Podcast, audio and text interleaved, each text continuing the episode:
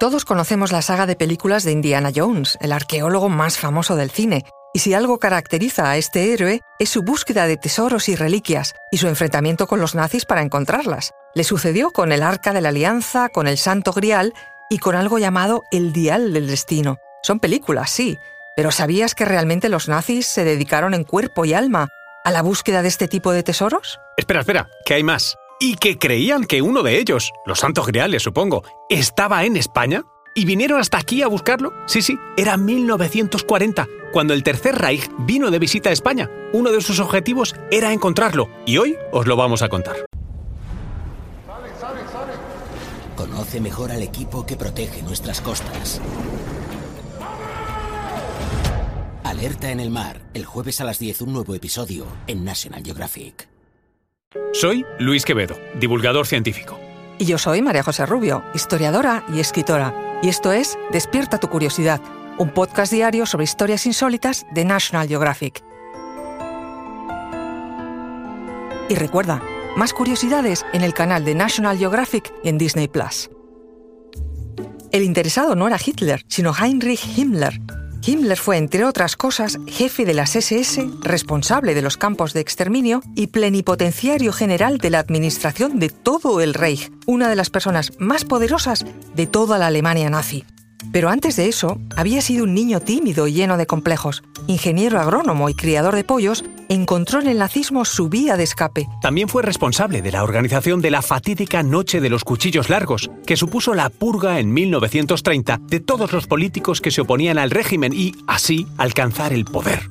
Además, fundó junto a Goering la Gestapo, la policía de seguridad del Estado que asesinó y deportó a miles de civiles. Pero tenía una debilidad, el ocultismo y las epopeyas teutonas. Creía fervientemente en todo ello, y su objetivo era crear una religión basada en los símbolos y la mitología germánica. Con este fin, creó en 1935 la ANENERVE, o Sociedad para la Investigación y Enseñanza sobre la herencia ancestral alemana, una sociedad oculta dentro de las SS, dedicada al estudio de la raza aria desde el ocultismo y las fuerzas sobrenaturales. Entre sus varias investigaciones, patrocinó en 1938 una expedición al Tíbet para probar que ese era el lugar de nacimiento de la raza aria, porque, atentos, sostenía que los arios provenían de los atlantes que habían sobrevivido de algún modo al hundimiento de la Atlántida y que, de algún otro modo igualmente loco, acabaron en el Tíbet pero no en cualquier lugar del Tíbet, sino en la mítica Shangri-La, la ciudad legendaria en la que supuestamente imperaba la felicidad, se podía vivir hasta los 250 años sin tener que ingerir alimento y era, por cierto, fuente de Vril, una energía psicoquinética que proporcionaba grandes poderes a quien pudiera dominarla. Estudiaron unos 400 cráneos sin llegar a ninguna conclusión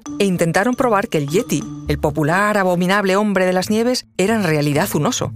Los resultados fueron igual de escasos. Hitler apenas creía en todo esto, pero permitió que Himmler continuara con sus investigaciones. Y eso permitió extravagancias como que tuviera un castillo con una mesa redonda como en las leyendas artúricas. Y fue así como Himmler trasladó la búsqueda del caballero artúrico Perceval del Santo Grial del templo de Montsalvat al templo de Montserrat. En octubre de 1940, Hitler y Himmler visitaron España para reunirse con el régimen de Franco en un intento de los nazis de que España entrara en la Segunda Guerra Mundial, algo que afortunadamente no sucedió. Y fue en este viaje cuando el excéntrico Himmler decidió abandonar Madrid y viajar hasta el monasterio de Montserrat en Barcelona. El 23 de octubre se reunió con el monje Andreu Ripoll, un declarado antinazi, pero el único que hablaba alemán de toda la congregación. Le preguntaría por el paradero del Santo Grial. Himmler creía que allí se encontraban los archivos que detallaban el lugar exacto en que se encontraba la Sagrada Copa. Pero Ripoll no pudo ofrecerle ninguna respuesta, y Himmler tuvo que irse con las manos vacías, aceptando una nueva derrota en la única guerra que sabía librar, la Guerra Mágica, porque tampoco pudo encontrar la codiciada reliquia conocida como la Lanza del Destino,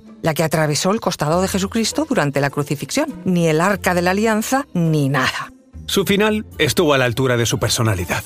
Camuflado como uno más de los prisioneros alemanes en manos de los británicos, Heinrich Himmler no pudo contener su megalomanía cuando fue tratado como un don nadie por sus carceleros y se identificó de repente como el mandatario del Tercer Reich que era.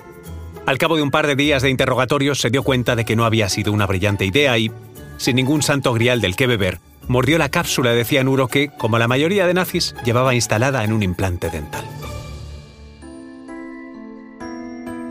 Recuerda que Despierta tu Curiosidad es un podcast diario sobre historias insólitas de National Geographic. Disfruta de más curiosidades en el canal de National Geographic y en Disney Plus. No olvides suscribirte al podcast y darle like si has disfrutado con nuestras historias.